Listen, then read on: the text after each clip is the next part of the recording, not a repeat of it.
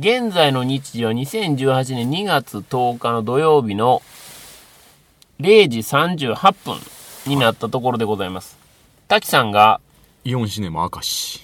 で、えー、ペップ、私ペップが OS シネマズ神戸ハーバーランドさんで、追試ねボリューム100、小田映画、羊の木、鑑賞直後の体で、ネタバレありで収録する23回裏でございます。はい。ここからはネタバレありで進めてまいりますので、ネタバレが気になる方は鑑賞後にお聞きいただければと思います。はい。ということで、はい。はい、えー、感想ですが。あのージャニオタがどうこうっていうああ、お客さんどうでしたか？お客さんがですね、4人でした。おわ、少な。はじめ、あの、始まるまで僕一人でしたから、ええあ、これ、今まで意外とないんですよ。一人のパターン。はい、はい、ついに一人かなうんって思ったらね、後から入ってこられて、三人ほど。はい。でも4人でしたね。あら、レイトですか？レイトです。ああ、やっぱレイトっていうのがもう、あれなんかな。どうでした？僕はレイト1個前の回やったんですよ。はい。で、えー多分、うーん、でもまあ少ないは少ないですよね。はい20ああ、ぐらいかな。そうなんですねっ。ていう感じでしたね。はい。多分、でも初日とかもうちょっとお客さん入ってたと思うし回転数はそんなに落ちてないんで多分、そうなんですね。それなりの集客は、お昼間はあるんじゃないかなっていう気はします。なるほどはい。はい。じゃあ、えーっと、どうしましょうかね。僕からはい行きましょうか。はまず、えーっと、表の回で、はいえーっと、原作を読みましたよとはいう話をしたと思うんです。はいで、原作はですね、実は、えーっと、錦戸くんのような、はいえー若い主人公ではありません。なんですよね。はい。なんですよ。はい。えー市長と、うんそれからその市長の、うん。えーまあ、どう言うんですかね。友人なのか何なのかよくわからないっていうようなほう、えー人たち、おじさんですよね。はいはいおじさん二人がいて、まあ、はいそこの三人がはい。元受刑者。を、死に迎え入れるというプロジェクトを知ってるのは実はこの3人だけですよというようなところからお話がスタートするっていうところなんですよね。はい。で、結構、えっ、と、映画では全員が殺人犯ですとはいうふうに、割とわかりやすいはい。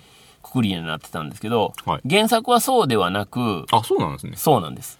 殺人の人もいれば、はいえー、役中の人もいたり、あるいは、もっと、その、ちんけな、窃盗犯であったりとかっていうようなこともあるんですよ。なるほど。だから、その辺は全然違くて、はい。で、これをまあ、原作を読んで、はい。やっぱり長いというか、はいはい5巻ありますから、長いじゃないですか。はい。だから、どこをどう切り取っていくんかなっていうようなところやったんですけど、ここはもう、かなり大幅に改変が加わってまして、人数が少ないんでしょ？人数も少ないです。はい人数も少ないし、エピソードなんかも、はい。まあ、ほぼオリジナル。ああ、なるほどね。はというか、あ。まあ、完全にオリジナルと言ってもいいえー。あ、そうなんなので、えー原作読んでなくても、はい。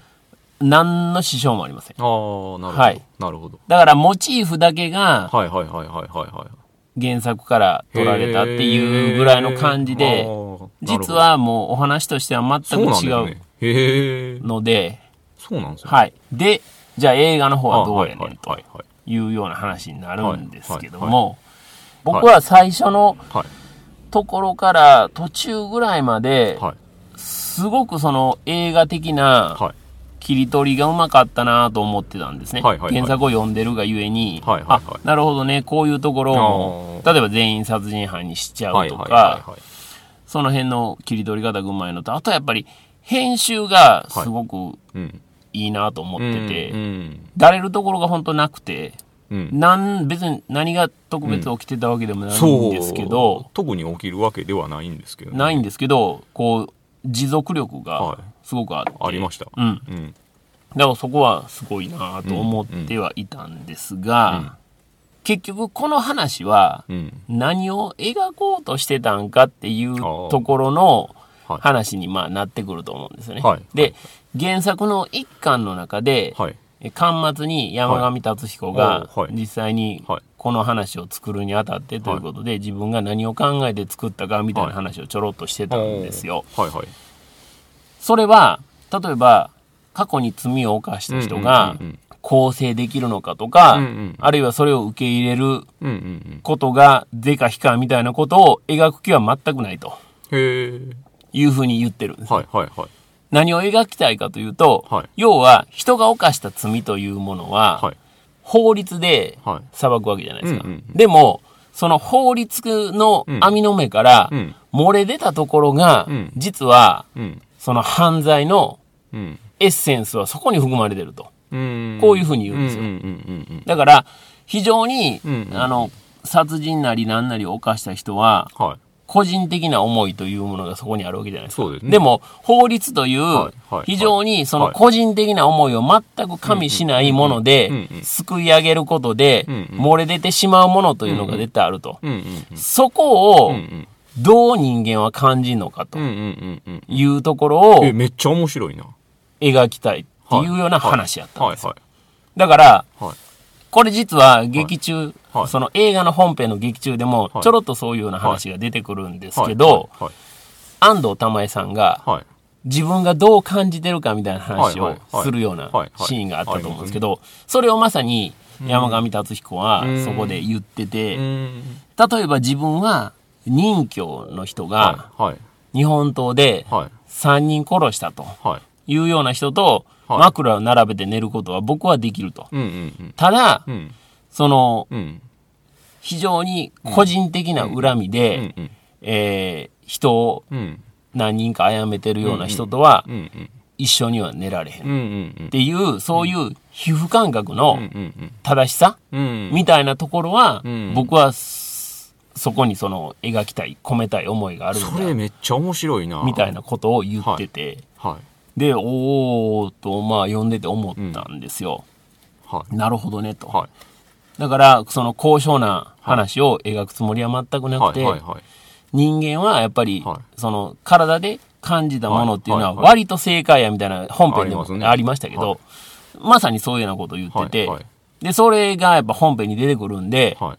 まあ脚本の人もはい原作含め、はいそこの巻末のところも含めて、はい意図をちゃんと汲み取ってうん。作らはったんやろなっていうふうには僕は感じてたんですけど、ただまあそうやってエッセンスだけを取り上げて出来上がった本編を、うん。まあどう見たかというと、はいあの、途中までは良かったんですけど、まあ途中からやっぱり大きくその現実をまあ逸脱していくお話にはなってしまうじゃないですか。はいその、まあまあ松田龍平周りの話ですよね。いや、それがね、でもね、今のペップさんの話を聞いて、はい。まあ、腑に落ちたっていうか、うんうんうんいや、まさにそういうことやでって僕はなりましたね。ああ、なるほどね。はうんうんい。いや、まさにそこですよ。うん。松田龍平周りの話は、そういうことなんですよ。うんうんう。うんんちなみに松田龍平的なキャラは、はい。えっ、と、原作の方には出てくるんですか？あの、その名前の人は出てきます。でもそういうキャラではない。ああいうことはしないです。だからお、おそらくそれは、だから、映画からの回答ですよね。多分そうやと思います。はい。山はい上達彦の問いかけに対する回答ですよ、それはうん。竜兵は。うん。うん。だと思います。うんはい。だから、原作の方は、もう少し、うん。もちろんギャグ要素もある。し、うん。えって思うようなこともはい結構あるんですよはい。まあ、五十嵐美樹夫先生の作画も相まって、なんかトーンがね、やっぱり一種独特なトーンになってるっていうところはあるんですけども、まあバンドやってるとかそういうくだりもまあ一切ありませんし、はいはいはい。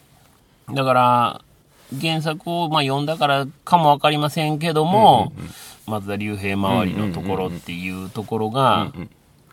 正直やっぱり原作からの回答とはいえども、はい。それほど僕には響かなかったかなというようには感じましたね。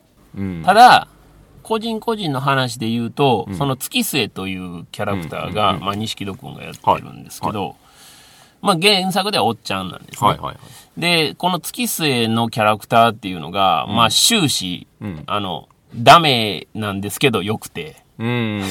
あの、全然、あの、人間として全くあの、血が通ってないんですけど、うん。まあそこが非常に良かったなと。うんうんうんうんいう、まさに今の時代というか、うんうんうんうんをこう体現しているキャラクターで、うんうんうんいいような話をしてるんですけど、まあ、その実何もええ話はしていないい。という。何か言ってる風だけど何も言ってないっていうね。いいですよね。そこが、まあ、むちゃくちゃ良くて、はい。まあ、そこを錦戸くんが、まあ、多分その彼も、はい。そういう役やからこそハマるんだと思うんですよすよ。。あれっすよね。ごめんね、青春めっちゃ好きで 見てたんですけど、はい。全くその時と同じやし、はいはい。こもうこういう役ばっかやってほしいなってなりそう、ましたねそうなんですよね。だから、割と、はその、不器用なはい。キャストはい。で、どっちかというとね、その自分のツボに来ないと、やっぱハマらへんキャストっていうのが、はいまあ結構今回は多かったんかなっていうような感じはありましたね。はいはいはい。まあ、松田龍平ももちろんそこにはま入ってくると思うんですけど、まあ、ただね、バンド周りのとことか、うんだいぶしんどいなーっていうような感じはありましたけどね。あうん。そこバンドでやってる意味って、まあ、何があんねやろなーって思ったりとか。ーまあ、僕は結構その辺のいびつさもひ非常に良かったんで、お僕は、うん、良かったです。じゃあ、滝さんの話を聞きましょうか。そうですね。もうちょっと順を追って言おうかな。あ、ぜひ、お願いします。まず、その、結論から言うと、はい。結論から言うとって、手で話しとってなんやねんって思われるかもしれないですけど、でもほんまにちょっとはいそれで思って見てたんですけど、はいはいはい。僕のその、2時間ドラマっぽかったらええな、みたいな予想はめっちゃ当たったなっていうので、まあ、確かにね。もう結構ガッツポーズになった。ああ、なるほど、なるほど。はいはで、まあ、だからテンション的には、い。うん。これ、あの、何の気なしにテレビで見てたら、うん。めっちゃ面白くて目離せんくて最後まで見てまうやつやな、ぐらいのああ、はいはいはいはいはい。で、その感じでめっちゃ好きっていう。うんうんうんうん。で、パーツパーツは非常にね、2時間ドラマ感があると思うんですよ。確かに。ただそれがすごい変則的な形で提示されてるんですけど、はいはいあの、だから事件を起こすまでと、うん事件を起こした後っていうのを結構入念に描いてる感じとか面白いし、うんうんうん。あと最後とかもね、はい。崖で終わるじゃないです崖で終わりますね。か。2時間ドラマやな、みたいな。いや、っぽいですよね。確かに確かに。そうなんですよ。だから、あの、2時間ドラマ的な枠の中でいかに見せるかっていう面白さってあって、うんで、これって言ったら、スーパー戦隊シリーズ的な面白さなわけですよ。まあ、決まったフォーマットの中はいで、どこまはでそれをアレンジできるかみたいな。はいはいはい。そんなしてみたらもう最高に僕は面白かった。なあ、なるほどね。で、うんあともうちょいちょい出てくる要素もね、非常に山上達彦的でええような、そのうん、うんうん。記載とかもね、あ、記載ね。はいはい。あとね、これ、ちょっと表の回では言うのを忘れてたけど、はい。山上達彦って今、金沢に住んでるんですよ。あ、金沢なんですか？金沢に、はああの、移住して、はあはあ金沢在住なんですよ。あ、なるほど。だから、あの、どの辺で金沢感とか出すんかなみたいなのもちょっと思ってたんですよ。まあ、ロケは富山富山ですね。なんですけど、うんちょっとだけその、お、これは北陸感やなって思ったのは、あの、北陸の家って、はい。玄関が二重になってるとこがあるんですよ。おー、それ寒さ対策って寒さことですか？対雪対策、はいはいはい。そういうのがちょっと出てきたりしてて。ましたね。はいうんうんうん。ああいうのあるとね、おってなるんです。あ、なるほどね。ははいいはいはい。西木戸君の家とかはね、それとかやったらもう最高やったんですけどね。ああ、そうね。通の家やったんですけど彼の家は結構ええ感じの家でしたよね。普通の家やったんですよねうんいや、あと、ノロロ様の巨大なあの。像があるじゃないですか。ありますね。あれが、加賀温泉駅の近所にうん。巨大観音様があるんですよ。あ、あるんですかあるんですよ。へえ。それは、あの、サンダーバードではあ走ってたら見えるんですけど。なんかね、ちょっとそのイメージがあったりしてて、なるほどなるほど。そういうのもすごい良かった。はい、ちょいちょいの顔を覗かせる北陸感。その辺のね、まあ2時間ドラマ感でもありますけど。まあ確かにね はい。うんご当地感ってそいううか。そうそうそうそうそう。だからそういうので非常に良かった。ほっていうのがありますねう、なるほどねはい。ちなみにはい、原作を書いてた頃は、はい。関西在住やったみたいなんですよ。えー、そうなんですか？結達構前から金沢おるような気がするんですあ、よね。ほんまですか、は一応ね、あので、すね当時のはい解説には、その関西い。えー、あ、大みたいなことは書かれてありました。そうなんですね。はいへえ。いや、ほんで、あれですよ。その、松田龍平周りの話はいですよ。、はい、はい。で、あの、山上達彦の話はすごい面白いですね。そうのん、うん。原作に書かれてる。はい。いや、それは、実はまあ、映画を見てすごい感じてたところなんですよ。ほうほうほう。っていうのは、その、人が罪を犯した時にう、ん。それを、まあ、許す、許さない。はい。罪を犯した者がうんどう感じるか、みたいなのがあるわけですよ。そうですね。で、それは、そう感じる人たちは、うん。人間社会の中で生きてるからう、ん。法でうん。なんとかなることもあるんやけど、はいはいはい。じゃあ、うん。松田龍平的な人間がおったらそれはどうなんねんっていう話なんですよ。そうですね。あの人はうん。人を殺すことに対してうん。そこに何の感情もないんですよ、ね。ないですね。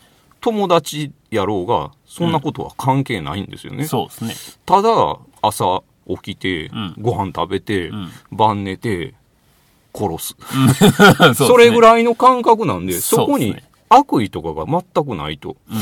うそういう人と対峙した時に、ん。うん。人はどう接したらええんやろな、みたいなのをちょっと、まあ感じながら見てたんですよ。ああ、なるほどね。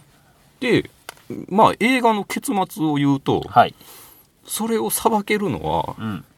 神しかいないっていうああ、まあ、ことになるそうじゃないですか。そうですね。で、それってすごい面白いなって思う。うんうんうんうん人外のものはもう人外のもので裁くしかしょうがない。ああ、そうですね。ううんん。結局人がそこに行くとどうしてももう永遠にこう後出しになるじゃないですか。そうなんですよ。後追いになるんで。うんだからもう絶対に罪の方が先なんでね。そうなんですよね。だから裁ききれないという、裁きようがないんですよね。裁きようがないですね。だからね、なんかすごい問題提起をしてるなって思ったんですようー。ん、なるほどね。うんうんうん。だからその辺に関しては僕も答えの出しようもないし、そうですね。でも答えの出しようがないから放置したらええことではないんで、うん、それはもう。ずっとね、なんか考えていくべき面白いテーマやな、みたいなうん、ことを思ったっていう、そうですね。はうん。やっぱりね、あのー映画になった時に、い。はい。その全員をこう人殺しにしたことでん、まあ非常にわかりやすくうん。してるんですよね。うんで原作は、その強ンもいたりとかするわ。けなんですよ。だから、まあその辺がその罪もその多様なんですけども、全員を人殺しにすることで、まあ非常に二極化する分かりやすさっていうものを提示した上で、うん。まあお客さんどうですかと。で、まあちょっとね、そこのノイズはあって、うん。全員を、まあ、殺人犯にした時に、うんその殺人犯の描写は今は危ういでみたいな思いましたねちょっとあまりにも類型的すぎひんかみたいな、ああ、なるほどね。はいこういう人は殺人を犯してもおかしくないでしょうみたいなに見えたのはちょっと危ういよなみたいな思なるほどね。ったんですけどうんうん、まあでもまあ2時間ドラマ的なもんやしなみたいなんで自分の中では納得してみあたんですけどなるほどね。うん。あちょっと危ういなとな、なるほどね。うん。だからそこがね、はい。あの、多分、その分かりやすくすることによる、はまあ、功罪やったんかなっていそう気はするんですよね。うん。ボリュームで言うと、やっぱ圧倒的に足りないわけじゃないですか。2時間の中でその、収め切るっていうのは、圧倒的に足りないし、まあ、ほぼだから、エッセンスだけを取ったオリジナルストーリーとはいえですよ。まあ、なかなか難しいところはうんあったかなという気はするんですけど、そうね。足りなさはありますね。うん。だから、あと、例えば映画の話で言うと、その過去に罪を犯した、まあまあ、はい。今回は殺人ということにはなるんですけども、その罪を犯した人を、うん。そのどうや、まあ、その人の過去をどううんうん。受け入れるのか、うん。どうなのかみたいな話になるんですけど、はいはい滝さんとしては、はい実生活においてですよ。はい映画の感想とかではなく、はい実生活において、はいまあもちろんその過去にその人が何をしてきたか、まあ僕らでさえも知らんわけじゃないですか。そういうのってその気になりますか？これが詳細は言えないんですけど。僕は実際に罪を犯した人をどうするかっていう環境に置かれたことがあっておおそうなんですね。であのそれは例えば、うんそのタイマーで捕まったとか、うん。自分一人で完結することじゃないですよ明らかに被害者加害と被害があってっていう人の加害者的になった人をはいどう受け入れるかっていうことになったことがあるんですよ。おお実際にあると実際にあるんですよはいはいはいで、その時に僕が思ったのは、はい。うん。結局ね、はい。人間はうん社会的な生き物である以上は、はい。加害者になった人もうん絶対社会に出た時は、社会がのどこかで受け入れなダメなわけじゃないですか。もちろんそうです。で、その時に誰かが受け入れなあかんねやったら、うん。うん。同じ元の場所で受け入れるっていうことは全然ありやんって思ったんですよ。おお、はい元いた場所に。はいはい。で、それを放逐して。別のところが受け入れるっていうのは、うん。なそれはそれでどうなん？っていうね、ああ、そうですね。はうんうんうん。い。もちろんそこに心理的な違和感は実はあるんですよ。はい。あるけど、うんロジック的にはい。そういうふうに自分を納得させて、うん。受け入れたことはある。ほう、なるほどね。はい。うんうんうんうんそのロジック的に納得をしてるけども、はいその映画でも問われてた、その皮膚感覚みたいなところ、ここはどうでしたか？いや、もちろんね、どっかで違和感はあるんですよ。ああ、なるほどね。でも、それは、犯罪動向以外のことでも、うん。違和感を持ちつつ、どっかですり合わせをして生きていってるっていうのは変わらないですからね。そうですね。と思ってますね。なるほどね。うん。これはもう実際の話で経験してるっていう。ああ。だからまあ、重みがあるっていうことですよね。はいそうなんですようんうん。なるほどね。はい。どうですか？僕はね、あのーまあ、綺麗事のように捉えられるかもしれないですけど、全く過去には全くこだわりはない。ああ、はいはいはいはいはいははい。知りようがないじゃないですか。い。そうですね。うん。いや、そうなんですよ。だから、はい仮にそれをね、はい知ってしまったからといって、はいその今のうん生活がそれで否定されるっていうことうんは、うんまあこれはまあナンセンスナンセンスですからね。ですよね。うんだから、まあそんなことを言い出したら、その、過去のはい。男性遍歴が気になるとかそういうような話とも、まあ共通することやと思うんですよ。過去の職歴が気になるとか。もうそんなんね、言い出したらキリない。きりないですよ。ほんまにきりないですよ。うん。だから、過去の、別に人を殺した殺してないっていうこととは別に、いっぱい失敗してきてるわけじゃないですか、うんうんうん僕らはうん。うんうん。それを踏まえた上での今でしょ、いや、そうなんですよ。だから、は失敗から学ぶっていうことは非常に大事なことですよ、みたいなことを言うくせに、い。うん。犯罪者に対してはうん、それはうん。オミットされるっていうのは違う違う。と違思うんいます。絶対違いますよ。うん。だから、気にしないですね。だから、そこ、犯罪者がほんならすごい特殊なもんなんかっていうと、ほんまにそれ微妙な話で。そうそうなんですよ。あなたはいつか犯罪者になるかもしれないですそうよっていうのがね、ありますからね。そうそうそうただ、普通はそうなんですよ。そう。うん。社会性を持った人間はそうなんですけど、うん。だから松田龍平みたいな人間がボッと出てきた時はどうなんねんっていう問題提起がそうそうですね羊の木にはあるっていうことそうですね。なんだよね。うん。だからそこがもう、いや原作で言ってる、はい。その枕を共にできるかできひんかみたいなところの皮膚感覚っていうところになると思うんですけど、まあ、有無を言わせぬ、ね、うん。その死を感じさせるものが迫った時にまあどうすんのかっていう話なんですけど、現在進行形で起こっているものに関しては、やっぱりその拒否するなり、その距離を取るなり、あるいはもう完全に逃げてしまうなりっていうようなことができると思うんですよね。ただ、過去に関しては僕あ、は。関係ないっていう話ですね。だか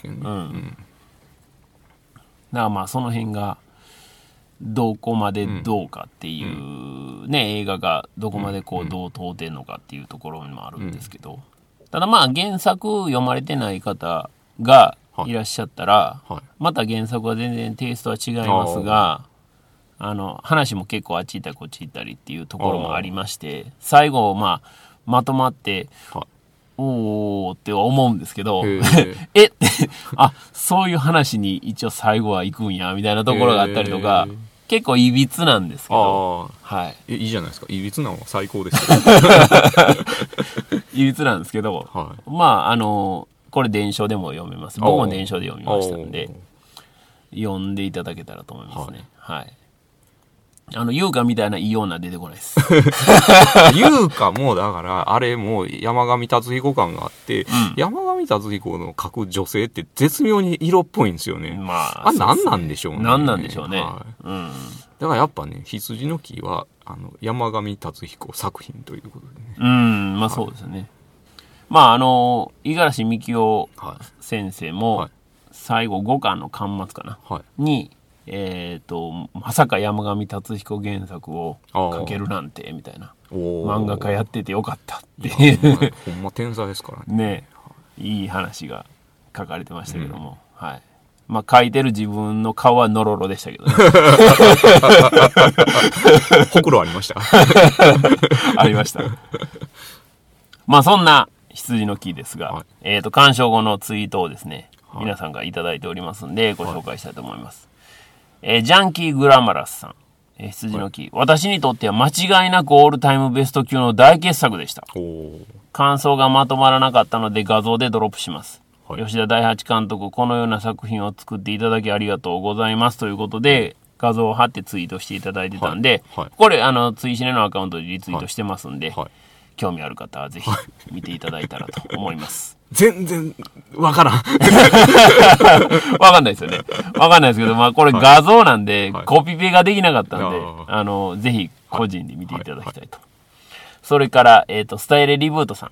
えー元受刑者を試験的に受け入れた海辺の町では、ノロロ様という退治されて神様となった海の魔物を祀る記載が催されている。うん。これが、ダゴンと鶏を混合したような姿で、クトゥールかよ。後半は蘇った魔物に受刑者たちが取り憑かれ、街は地獄と化すという展開が見たかった笑いと。うん。追記。えー6人の元受刑者、それぞれのエピソードのトーンがバラバラすぎ。すべてが融合する必要はないが、不穏なものと穏やかなものの落差が気になる。不穏なエピソードの帰結を考えるなら、クトゥールみたいな土族信仰の神をもっと象徴的に挿入すべき。退屈ではないが特別でもない作品と。うん。割と辛口の。ノロロ様はい。は、それはもちろん神的なものなんですけど、はい。見ようによっては、それは市民と置き換えることもできて、はいはいはい。そう考えると結構怖いんですよね。うーん、なるほどね。はいはいはいはいはいはい。市民が最終的に、何を、どういうことを下したかと考えると割と怖い。なるほどね。うん。それからタオルさん。えー羊の木鑑賞原作未読。今は何を見ても3ビルボードがちらつくが、まさに6枚の看板の表裏を見るようだった。うん。異物との共存。うん。錦戸亮の自然な演技が良く、今の日本であの主人公のような鈍感ないい人目線でいるとどうなるのか。うん。うん。毒気は弱いがヒントをもらい問いを背負ったような要因だというふうにいただいております。異物との共存うん。っていうのがちょっとセンシティブな話で、はい。本当の異物は何かっていうと、僕は本当の異物は松田龍平だけやと思ってるっていう。ああ、そうですね。はいうん。ですです。はい。他の人は異物じゃないと異物じゃないですね。はい。はい。だから、話の通じない人は松田龍平のみでしたからね。はうん。後の人は一応、やかってはいても、はい話は通じたっていうことなんで。松田龍平は松田龍平の流儀で生きてるんで、あれはしょうがないんですけどね。まあね。はいうん善悪とかじゃないないからですね。うん。でまさに異物なんですよね。そうですね。はうん。それからマーベリックさん。えー羊の木、吉田大八監督作品。ジャニーズ効果で満席でしたが。その客層には刺激が強いがな。冒頭主役の鈍感さにイラつくも、結局は見せかけの優しさで現実に向き合わなかった罰を受ける羽目になるということなのですね。ノロロ様恐ろしい。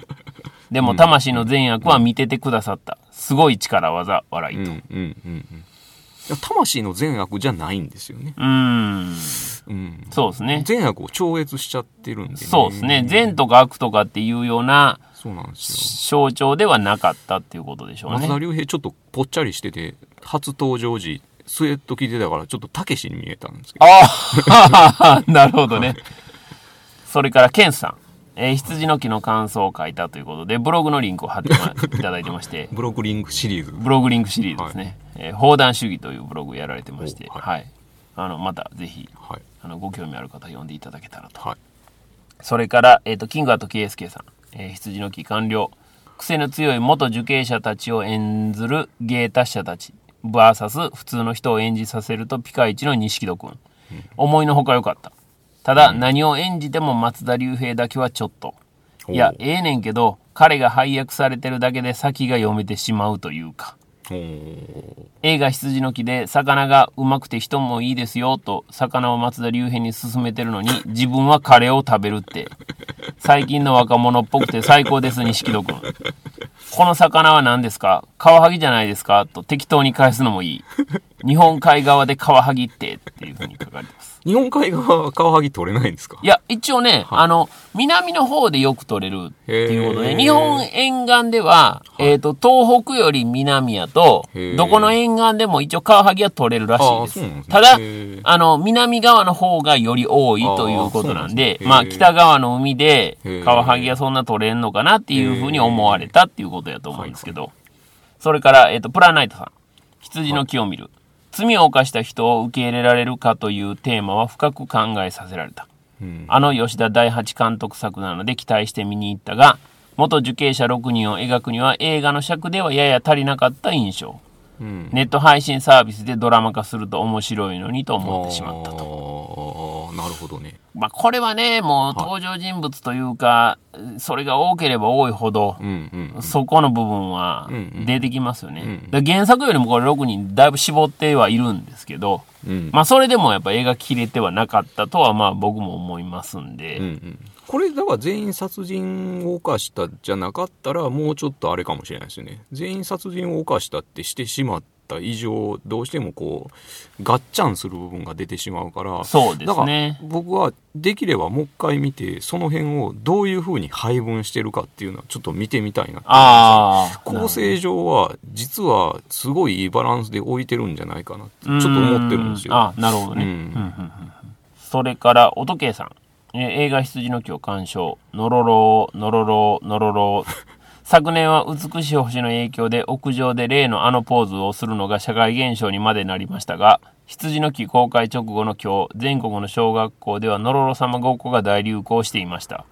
は、誰も話題にしないと思いますが、お祭りのシーン、和太鼓を演奏している方が素人でなくてよかったです。ああ、とえーそうなんですね。いうふうにいただいております。明らかにいい感じで売ってましたもんね。ねえそうですよね。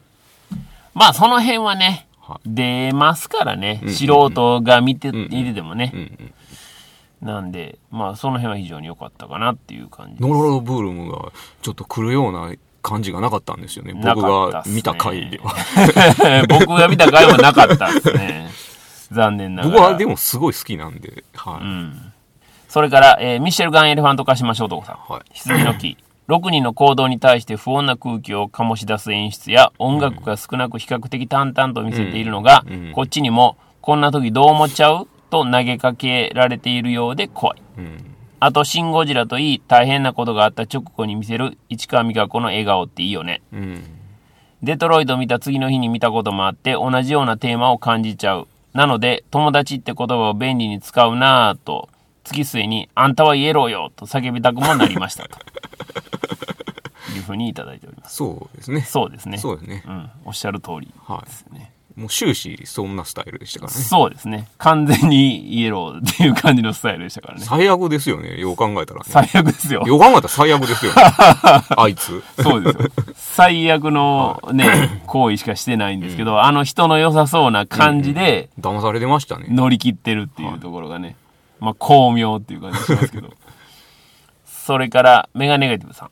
えー羊の木。この作品は本当に吉田大八監督作品なんだろうかと不安になりながら鑑賞していたが、終盤の吉田大八節全開のシーンになってからはその不安は吹き飛んだ。うん。霧島部活やめるってよしかり、神の月しかり、あの加速する感じがたまらなく好きだ。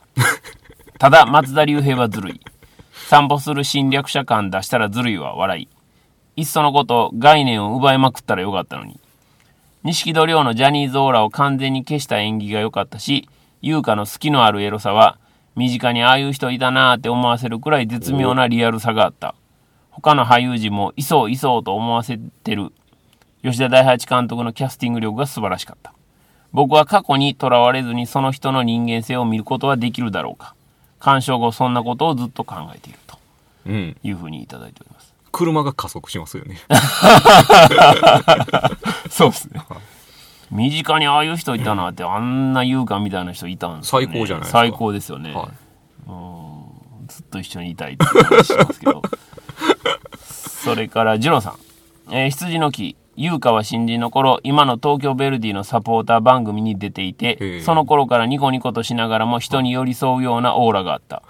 身近に接したら速攻好きになっちゃうやつ。そこは変わらないし、可愛いし、色っぽいのでいいですと。い。うん。ほとんど優香の感想しか書いてませんけどね。やっぱりね、あの、志村けん力とかがあるんですかね。あー、あるんでしょうね。まあ、でも、こう、抗いがたい魅力がありますよね。それから、牛田智之さん。えー羊の木。まあ、脚本だな。吉田大八じゃないし、てんてんてんと。まあ、だいぶ不満っぽいですね。脚本か。に難があると、まあ、牛田さんは思っていると。なるほど。まあ、ボケもないところにね、あの、こう、りマジさを感じますが。それから、ララルさん。えー先に女房と娘が干渉済みで、後で話そうと言われたんだけど、言われたけど僕から話すことは何もなさそう聞くに徹するしかないか、っていうふうに。逆に奥さんと娘さんは何をララルーさんとお話をしたかったんでしょうね。やっぱり、その過去、関ジャニエイト？関ジャニエイトのことを話したかったんですかね。やっぱり過去のこととか、そういうことを話したかった僕は思って犯したますけど。罪について 言及されるとか。そんなことはないか。やっぱり錦戸君の話かな。それから、洋介さん。